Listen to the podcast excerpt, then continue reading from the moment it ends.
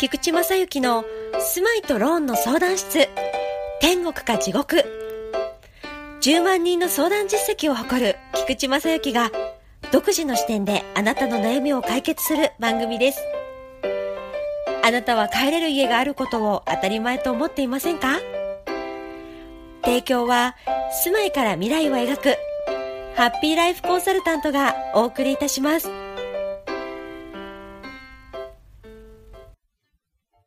こんにちは。幸せ探検隊隊長の菊池正幸です。こんにちは。隊員ナンバー33アシスタントのももです。では、隊長、前回に引き続き、今回もいただいたご質問にお答えをしていっていただきたいと思うんですが、はい、はい、またあの引き続き、地方から東京に引っ越してくるという方のご質問の内容なんですけれども、はい、まあ、引っ越しにかかる費用まで含めた、大体こう、家賃とか、そういったところについて、まあ、予算の部分ですよね、今回は。あ、予算だよね。うん。これ大きいよね。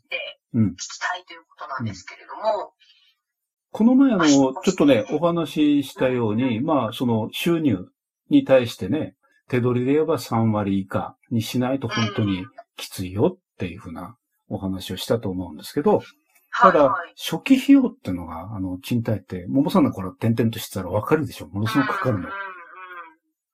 結構家賃の何倍とか。かかりますよね。最低ね、家賃のやっぱね、4、5ヶ月分はかかるんだよね。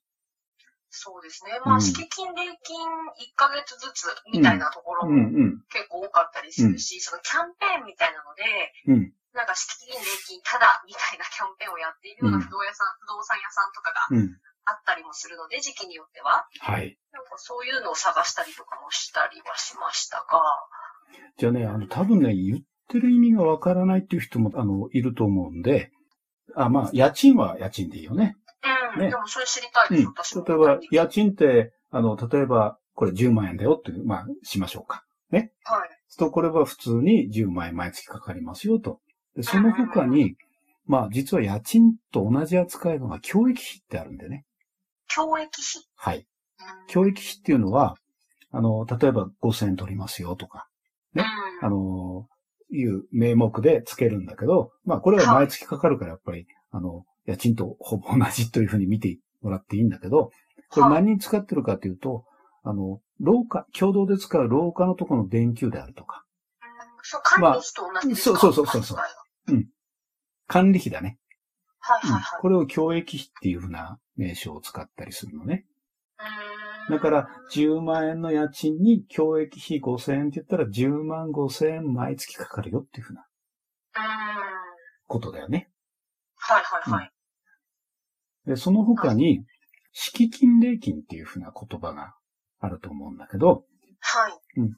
敷金っていうものは、あの、はい、これは後で戻ってくるお金なんだよね。まあ、あの、保証金みたいなもの。はいはいはいはい、はい。目安はだいたい1ヶ月ぐらい。で、まあ、取るとこと取んないとこって最近はね、あの、入居者をあの、入れるために、その辺をこう、あの、礼金、敷金ありませんなんていうところもあるんだけど、まず敷金というのは必ず入れた1ヶ月、例えば10万円プラスで入れたとすれば、あの、出るときに10万円戻ってくる。ただし、これは保証金なんで、その人が、あの、ちょっと滞納してたとか、言ったらそれ生産できるよね、そのお金で。それから、クリーニングとかも、ね、うん、クリ、うん、クリーニングであるとか、あと、例えば傷をつけてしまったとかって言ったら、その中から、あのね、戻ってくるお金から生産するっていうふうな、まあ、保証金っていうふうな意味合いがありますよっていうのが一つね。それと、礼金っていうふうなものは、これは完全に大家さんにもうその入れてもらうためのお礼として、あの、差し上げてしまうお金。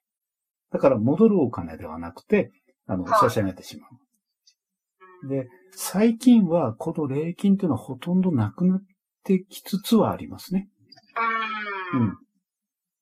うん。これはあの、本当に昔のあの、要は江戸時代とかなんかの田中って言ってね、大家と田中っていうふうな関係で、その本当にお礼みたいな形の風習が残ってんだよね。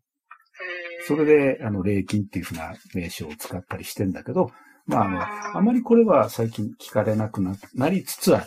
でも、まあ、は取られるっていうか、あのね、かかる場合は約1ヶ月ぐらいが一つかな、というふうな、ううん、ことですね。あん。と。うん。皆さんで言うと、仲介手数料。不動産屋さんに払う、あの、お金。これは、まあ、家賃の1ヶ月分に消費税。はいだから10万円だったら10万8000円という費用がかかりますよって言われると思うのね。はい。今までも言われてたよね、もうさんね。そうですね。あとは、うんあの、仲介手数料ただキャンペーンみたいはい。な。うん。そうなんだよ。かもなんかあったような気がしますね。で、これはね、あの、うんと不動産業法の中で言うと、実は、売り、あの、貸主さんと借り手、ね、大家さんはいと賃貸借りる人は、実は半分ずつなんだよ。え、本来はねそ。うなんですね。で、ただし、1ヶ月以上、どっち、どっちかからでも1ヶ月以上もらってはいけませんよっていう決まりが。不動1、ヶ月以上要は、要は不動産屋さんがね。例えば、不対動産屋さんうんは、そう家賃をと、家賃と同じ額ってことですか？うん、あの、仲介手数料。まあ、隊長が、あの、不動産屋さんだとするよね。桃さんに、あの、貸すってなった時に、桃さんに1ヶ月分、あの、もしくは、こっちのあの、えー大家さんからも1ヶ月分って2ヶ月分もらうってことはダメなの、法律で。ああ、なるほど、なるほど。じゃあうん1ヶ月分しかもらっちゃいけないってことなんですね。だから厳密に言えば、それぞれ半分ずつ5万円ずつというのが一般的な。ただし、これは、あの、お互い理解をしてっていうふうな名称を使うんだけど、実際は、あの、どちらかから1ヶ月分もらえばいいわけ。なるほど。じゃあ、例えばその、うん入居者に対して0円ってことは、うん例えばその変な話、人気のないお家うに、ん。その人を入れるから、うん。紹介手数料みたいな感じで、大家さんが大家さんが払ってんだよ、これ。不動産屋さんに払ってるっていうことなんですね。そういうことです。うーん、なるほど。うん。これはだってあの、ただ働きしないもんね、不動産屋さんね。なるほど。そうですよね。うん。だってそれで仕事してるんだから。確かにそうですね。だから、これは、ただ原則は両方からね、あの、半、半分ずつで、要は1ヶ月分以上もらっちゃダメですよっていうふうな決まりがあるっていう、その中で、まあ、通常は皆さんからもらうケースが多いんで、1ヶ月というふうに覚えててもらえばいいかな。うーん。なんかすごくわかりました、それ。ね。だから、交渉とかなんかっていうのも、この辺の交渉になってくるわけだよね。ねなるほどな。それを理解しておくとね、うんどういうふうに、どの部分をどういうふうに交渉したらいいかっていうのがわかりますね。それとね、必ずあの、今あの、火災保険入ってくれと。火災、火災保険ね。ねうん、だいたい1万5千から2万ぐらいかな。2万前後かな。間でですもんね。うん、えっ、と、2年間で。あ、2年間だ、そうだそうだ。ね。2年間で2万。要は1年間で1万ぐらいっていうのが、おうん一般的に多い。そうですね、私も入ってます。ねで、これは、これもね、あの、だいたい不動産屋さんが紹介してくる保険屋さん、そこと提携してる保険に入ってくださいって言って出されて、わかんないからそのまま書いて申し込んでるケースがほとんどなのね。私もです。いや、これ普通そうなのよ。でも、それでいいんですよね。うん。あの、ただ保険業法のところで言うと、独占はできないのね。だから本当はじゃあ違うとこでもいいんですよそういうこと。まあ当然ですけど。うん。ただ、なかなか、あの、借りるっていう弱い立場から言うと言われるままっていうケースが多いんだけど、これあの、う金額自体は保険の、まあ今、ね、2年間で2万っていうのがベースとか1万5千円とか1万とかって、いろんな保険の、要は保証額が違うんだけど、そういうものがあるんで、そこは自分のリスクの範囲で、いくらっていうふうなこともできるはずなんだよね。うーん。うん保険ね。確かに確かに。うんまあでも保険もなんかそのパターンみたいなのがあって、それを選ぶのは自由だった気がしますね。はい。これあの、一つの保険の中で言うと、リスクって一人で住んだ時だと持ってる、これ家財だから、あの、中の家具だけなんだよね、保険対象が。はいはい。建物自体は大家さんが入ってることになるああ、ので、そういうことなんだ。なるほど。これは火災保険。ね。火災保険自分。の持ってる家財の、要は財産に対しての保険ってことなんですね。そうすると、一人が持ってる、あの、財産っていうと、あの、だいたい平均このぐらいですよっていうあの保険、全国のデータがあるのね。それで、保険の申し込みの約款の中にそこが歌ってあるはず。それで、二人で住んだ時だと保証額がいくらぐらい。子供さんいる場合にはこのぐらいの財産がありますねと。だからそこに見合うまでっていうと多分2万3万とかもっと高くなるかもしれなるほどな、うん。で、それを理解して保険、ちゃんと説明受けて入りましたかって多分チェックしてるはずなんだけど、みんなここれを安くとかね、なんかっていうのもあるんだけど、まあ、そういうことが選べるっていうことと、あの、ポイントはそこに、あの、保証額が違ってくるんで、ということは覚えておいてもいいかなというふうな。そうですね。うん。それからね、前家賃っていうのも、これもあの、あとは出るときもそうなんだけど、日割り計算してくれるかどうか。前家賃っていうのは前家賃っていうのは、例えば今、えっ、ー、とまあ、例えば8月とかにするか。ね。8月とし,、ますよね。そうすると、えっ、と、8月で実際入るのは9月だとしますか。ね。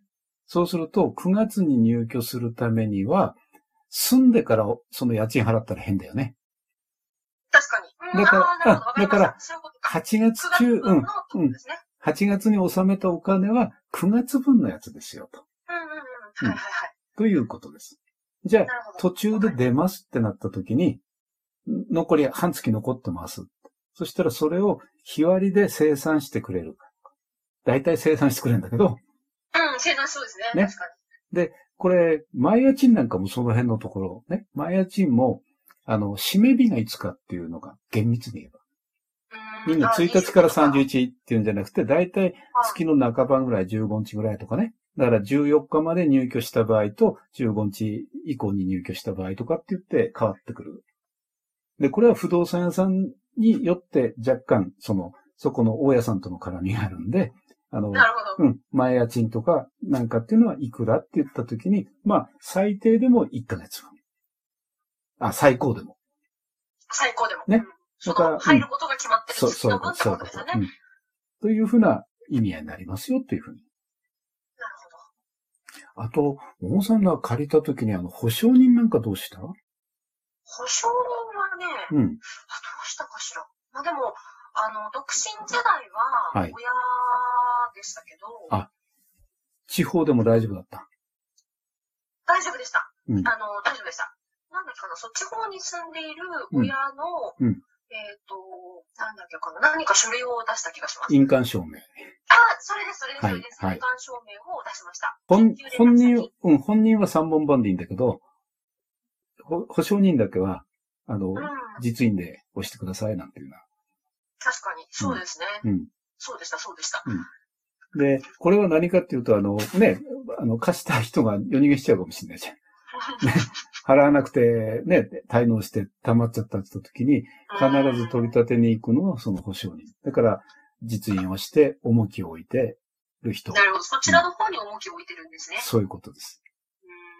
で、東日本大震災の時になんかは、やっぱり体調欄のところで避難してくる方が多くて、ところが、もう所得、収入ないよね、言えないよね。いやー、そうですよね。で、それで、アパートっていうか、どっか泊まるとこないって言って、こっちも壊れてるんだけど、そこに斡旋するときに、もうみんな大家さんに電話をして、それで、もう、あれだけ報道されてね、わかるから、こういう事情なんで、まあ、あの、先わからないですけど、とにかく、あの、一週間でも一ヶ月でもいいから入れさせてくださいって一、一件ずつこう、みんなお願いして。で、みんなね、心よく、あの、本当に、空いてる部屋があるんだったら、使ってやってくださいとかっていうふうに言ってくれて。ああ、いいですね。素敵ですね。うん、そういう助け合いの精神が、まあうん、そういうのがあったんですね。で、最近は、これがね、あの、えっ、ー、と、カードで、カード、うん、カード決済っていう風なのが増えてきてるんだね、最近。あの、それがそうなんですよ。不動産屋さんオリジナルのなんかカードを作らされます。はい。これは不動産屋さんもそうだし、もしくは、あ、そうだね、不動産屋さんオリジナル。そうすると、そこの保証会社、つまりその人が、例えば怪しい人かどうかっていうのは個人信用情報というふうなところに、ね、隊長もあの本書いてるけど、個人信用情報に載ってるんで、それでその人がちゃんと信用できるかっていうのをチェックできるんだよね。それによって、保証人はつけなくていいですよっていうケースが。ああ、なるほど。だって、取り立てはそのカード会社がやるから。ああ、そういうことですね。そう。そうすると、不動産屋さんだって手間いらないでしょなんかそれを一応歌い文句的には、うんなんかそのカードで家賃を支払うことで、貯まったポイントをうん次に、やっぱり同じ不動産屋さんに行って、うん。その引っ越しをする、新しくお家を借りる時のうん。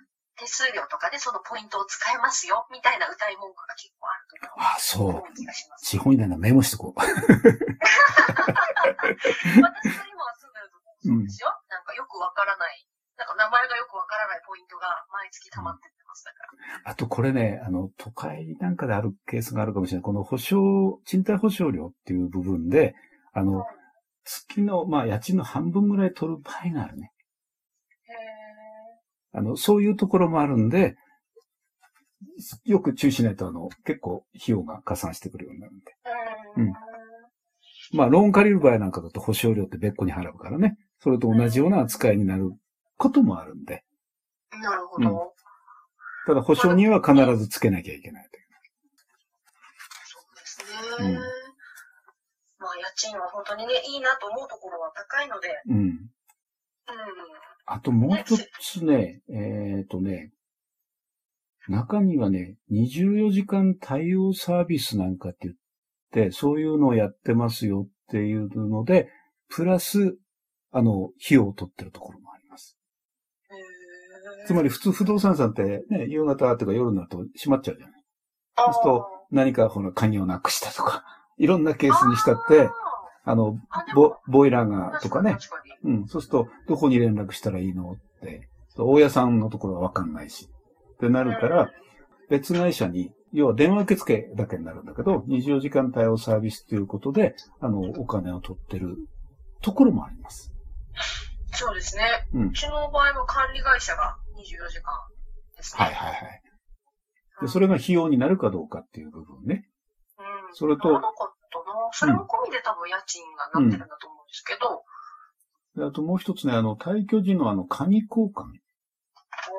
それも別個で取るケースがあります。うんだいたい2万前後かな。2万前後。高いですよね、鍵も。で、あれもまあ、あんまり放送で言っちゃうとあれかな。実際は使い回ししたりいろいろしてるんだけどね。ええ怖いよ。うんあの、普通の、多分、桃さんとかディンプルキーってあの、あの、ポチポチポチって開いた鍵だと2万前後。その、普通のやつだと1万5千前後っていうような。うんケースでまあ、あれ、シリンダーを交換しちゃえばね、まあいけるんだけど。そうね。うん。だからね、さっきのあの、費用の中で言うと、まあ、これ一つのね、隊長あの、東京行った時に、その、家賃のゼロシステムっていうのかな？お金を安く他の不動産と違って、えっ、と、15万円もお得ですよ、なんていうふうにあの、触れてる不動産がいたのね。ええあったんですよ。で、その事例で言うとね、家賃が10万円です。教育家賃が、うん10万円ね。で、はい教育費、さっき言ったようにその管理費が5000円です。それで、敷金が10万円です。1ヶ月分だよね。はいはいはい。で、仲介手数料が10万円と8000円。10万円と8000円。はい。そうだね、10万の消費税。はい。それから火災保険が1万9000円。はいはい。で、今言った24時間対応サービスっていうのが1万6200円。はい。で、鍵交換料として、あ、22,680円。はい。合わせて37万飛び880円。はい。